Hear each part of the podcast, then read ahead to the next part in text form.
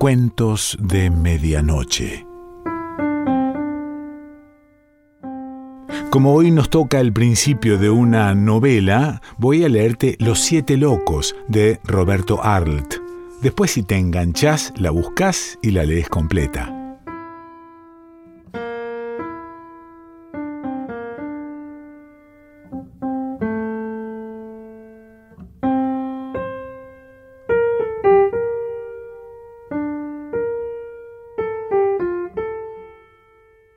La sorpresa.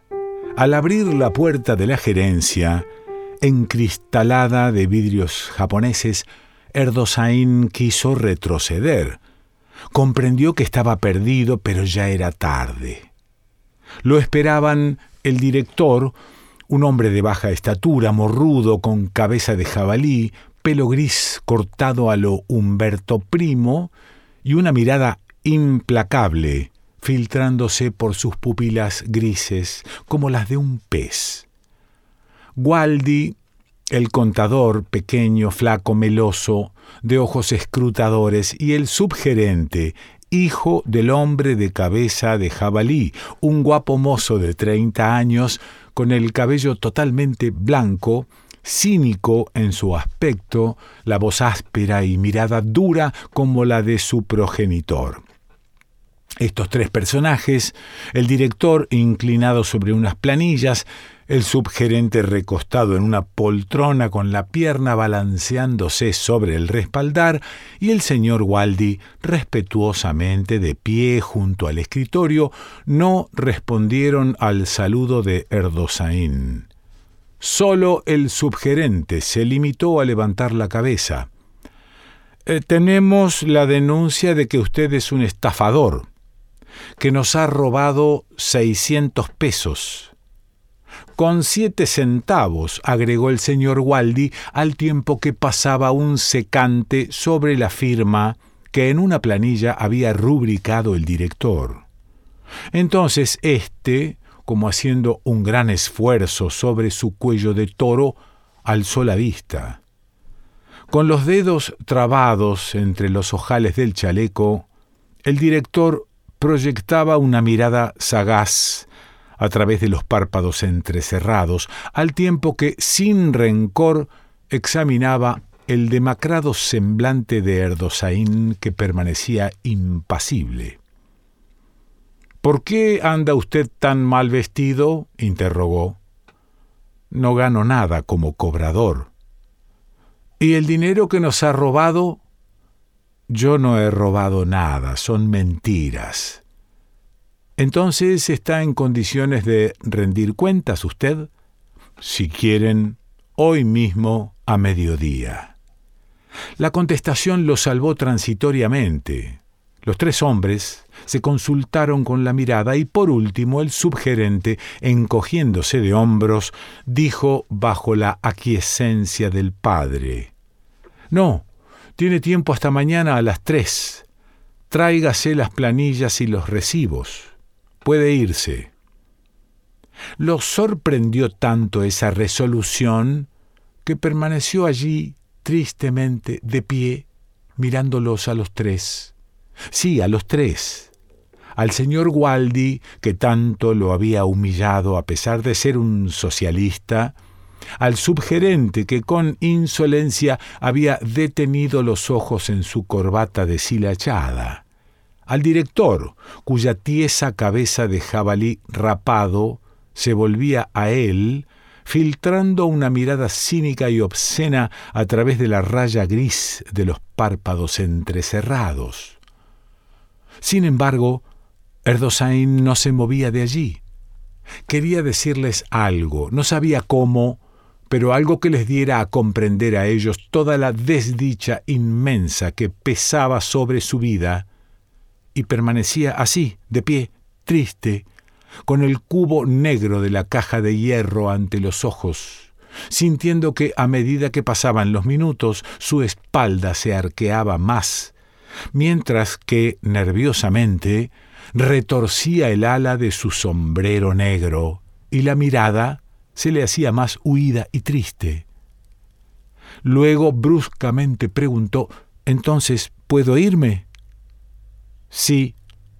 No, entréguele los recibos a Suárez y mañana a las tres esté aquí sin falta con todo.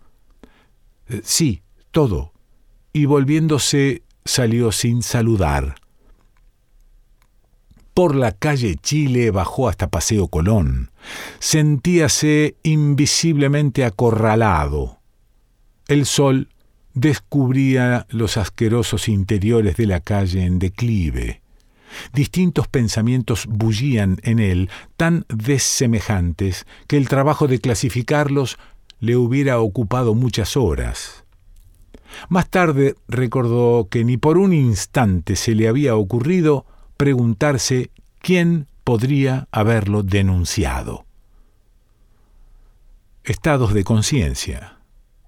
Sabía que era un ladrón, pero la categoría en que se colocaba no le interesaba. Quizá la palabra ladrón no estuviera en consonancia con su estado interior. Existía otro sentimiento, y ese era el silencio circular entrado como un cilindro de acero en la masa de su cráneo, de tal modo que lo dejaba sordo para todo aquello que no se relacionara con su desdicha.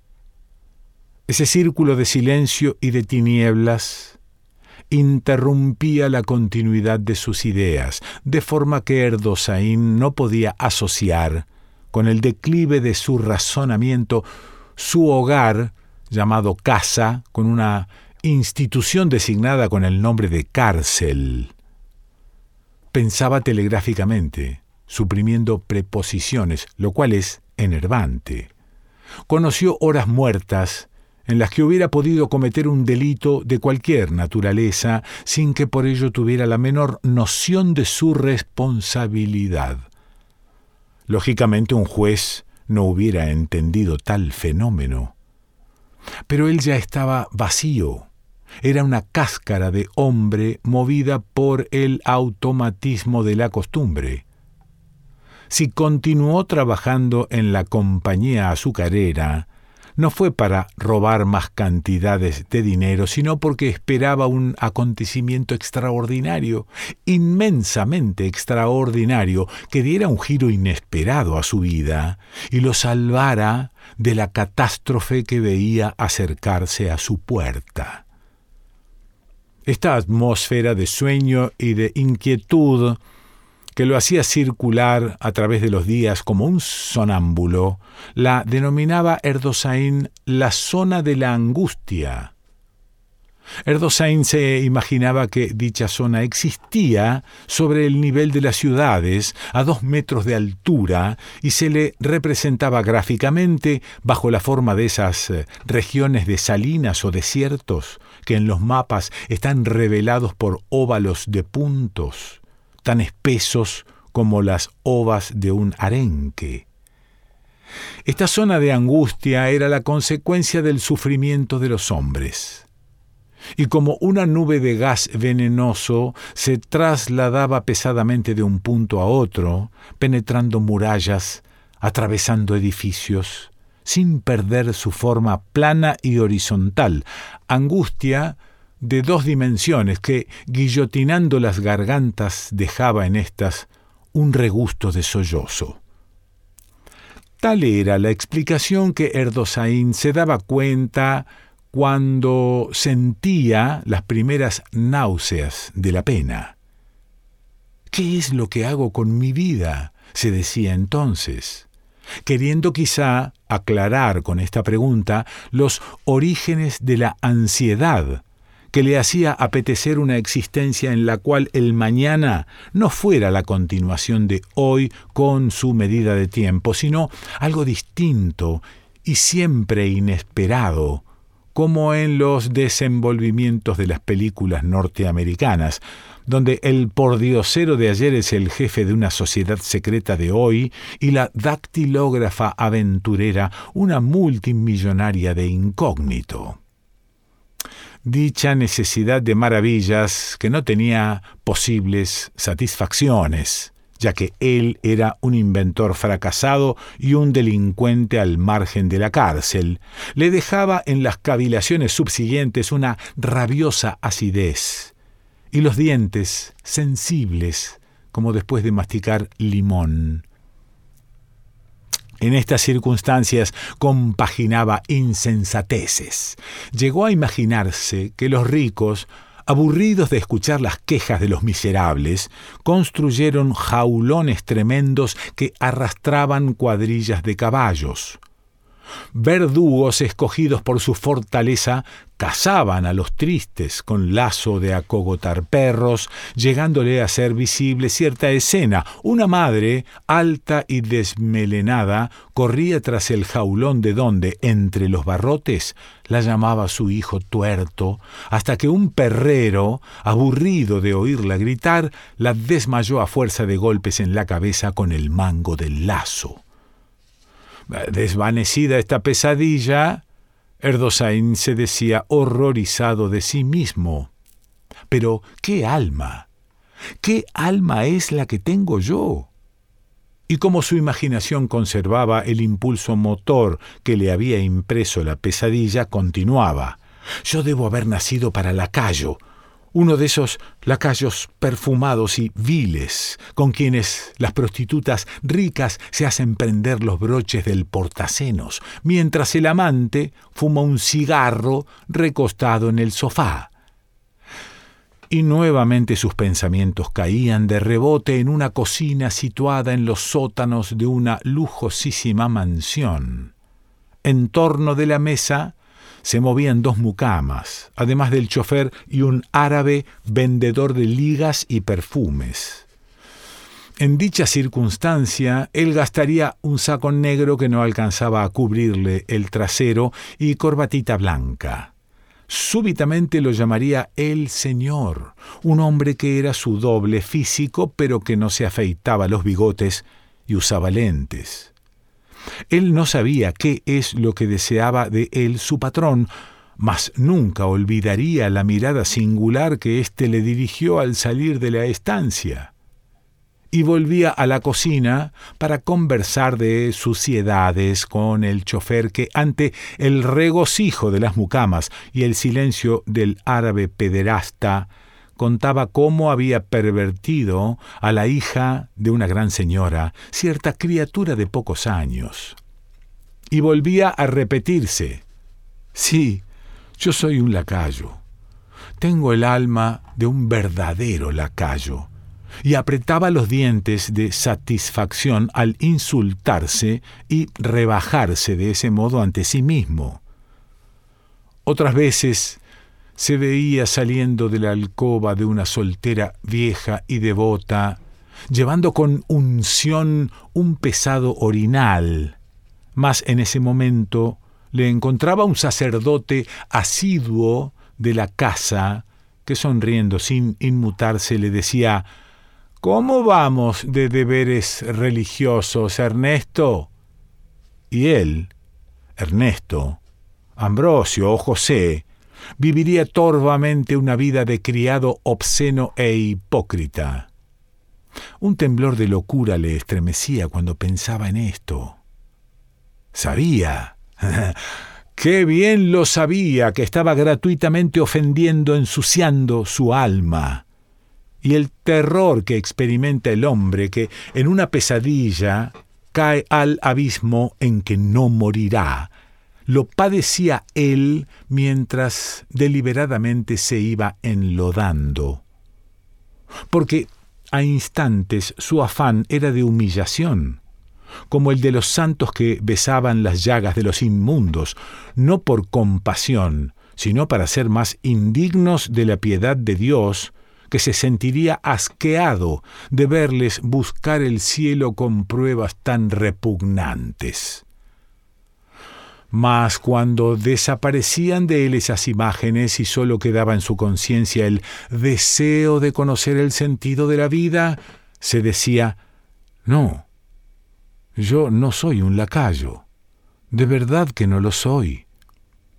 Y hubiera querido ir a pedirle a su esposa que se compadeciera de él, que tuviera piedad de sus pensamientos tan horribles y bajos.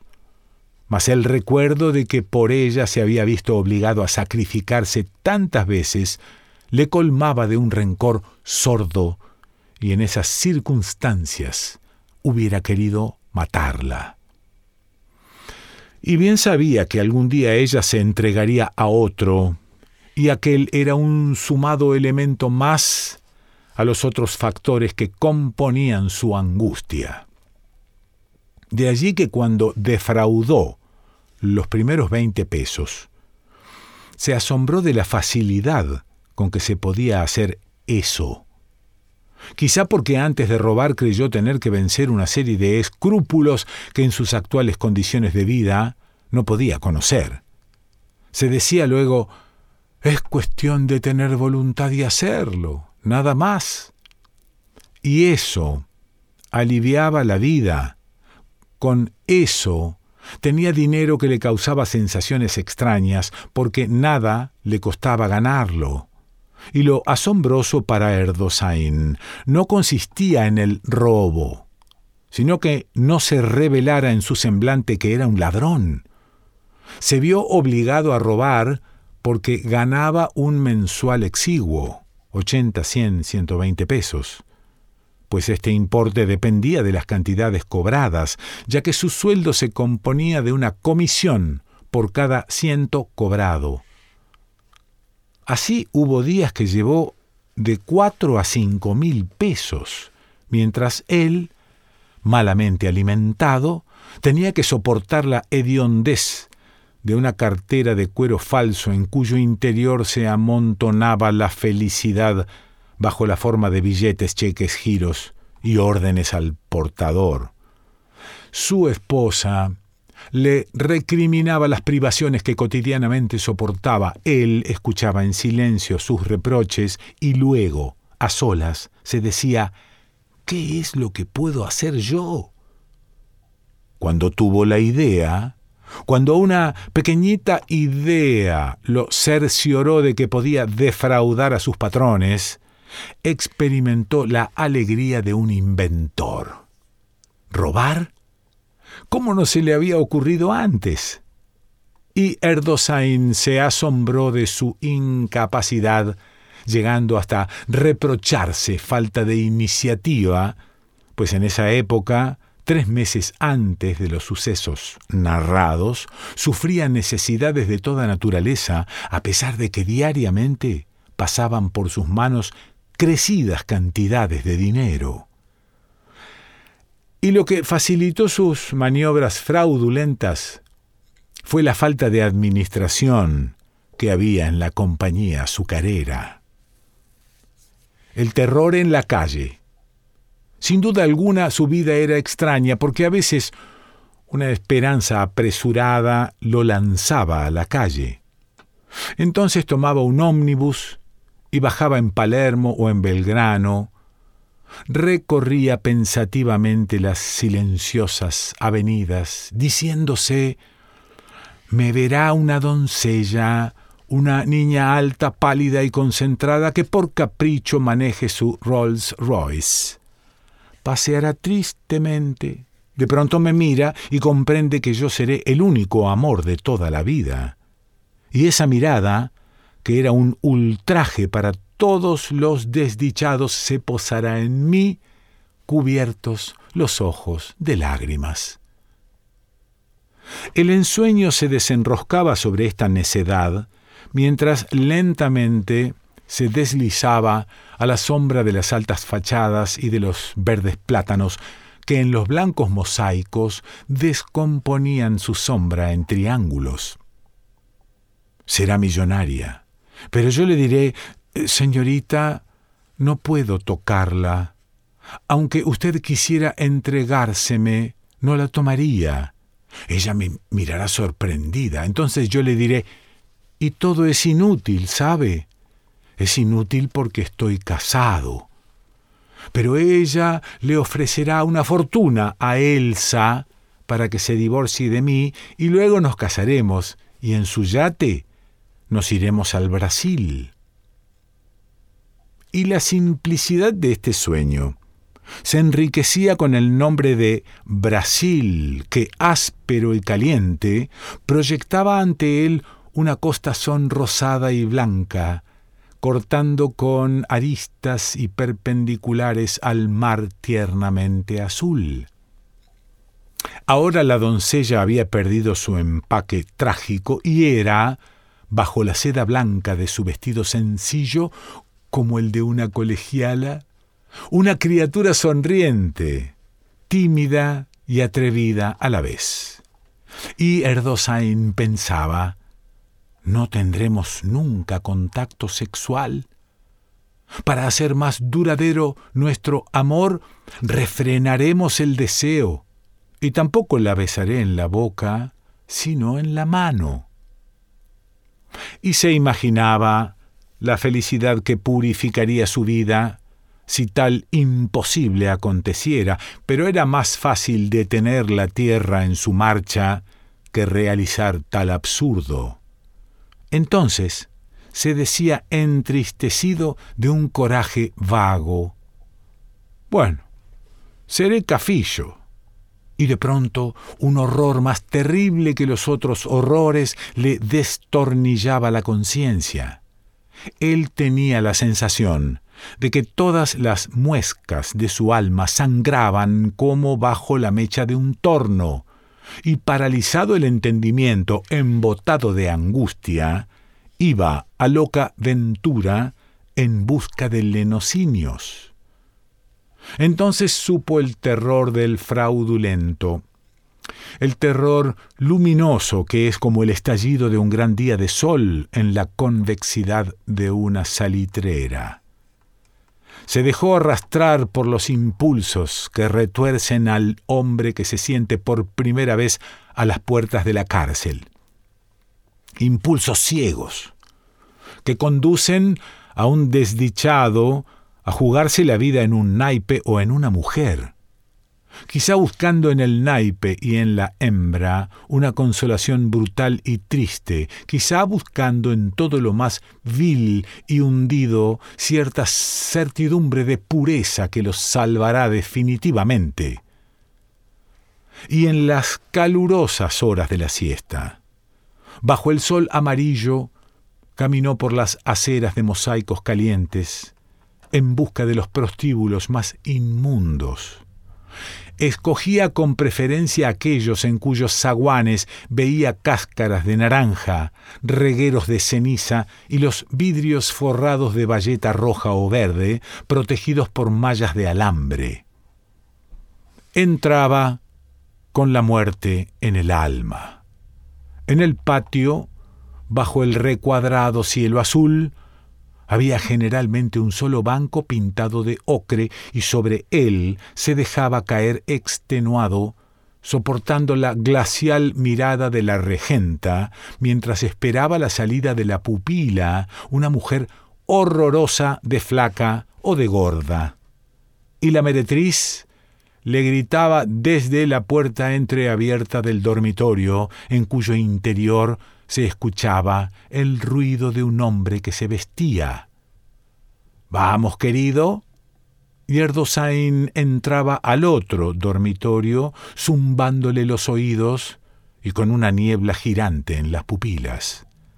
Luego se recostaba en el lecho barnizado de color de hígado, encima de las mantas sucias por los botines que protegían la colcha.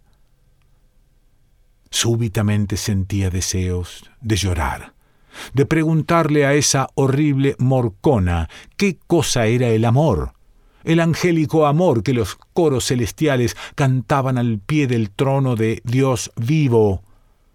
Pero la angustia le taponaba la laringe mientras que de repugnancia el estómago se le cerraba como un puño y en tanto la prostituta dejaba estar la movediza mano encima de sus ropas. Erdosaín se decía, ¿qué he hecho de mi vida? Un rayo de sol sesgaba el cristal de la banderola cubierta de telas de araña, y la meretriz con la mejilla apoyada en la almohada y una pierna cargada sobre la suya, movía lentamente la mano mientras él, entristecido, se decía ¿Qué es lo que he hecho de mi vida? Súbitamente el remordimiento le entristecía el alma. Se acordaba de su esposa, que por falta de dinero tenía que lavarse la ropa a pesar de estar enferma, y entonces, asqueado de sí mismo, saltaba del lecho, le entregaba el dinero a la prostituta y sin haberla usado, huía hacia otro infierno a gastar el dinero que no le pertenecía, a hundirse más en su locura que aullaba a todas horas.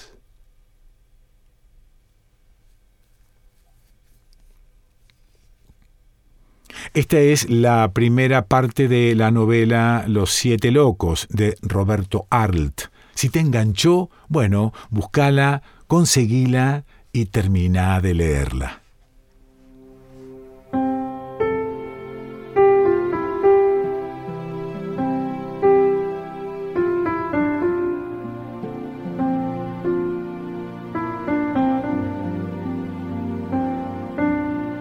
Cuentos de Medianoche.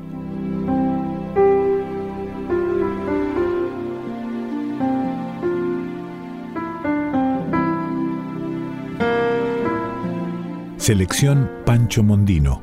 Idea y lectura Quique Pessoa.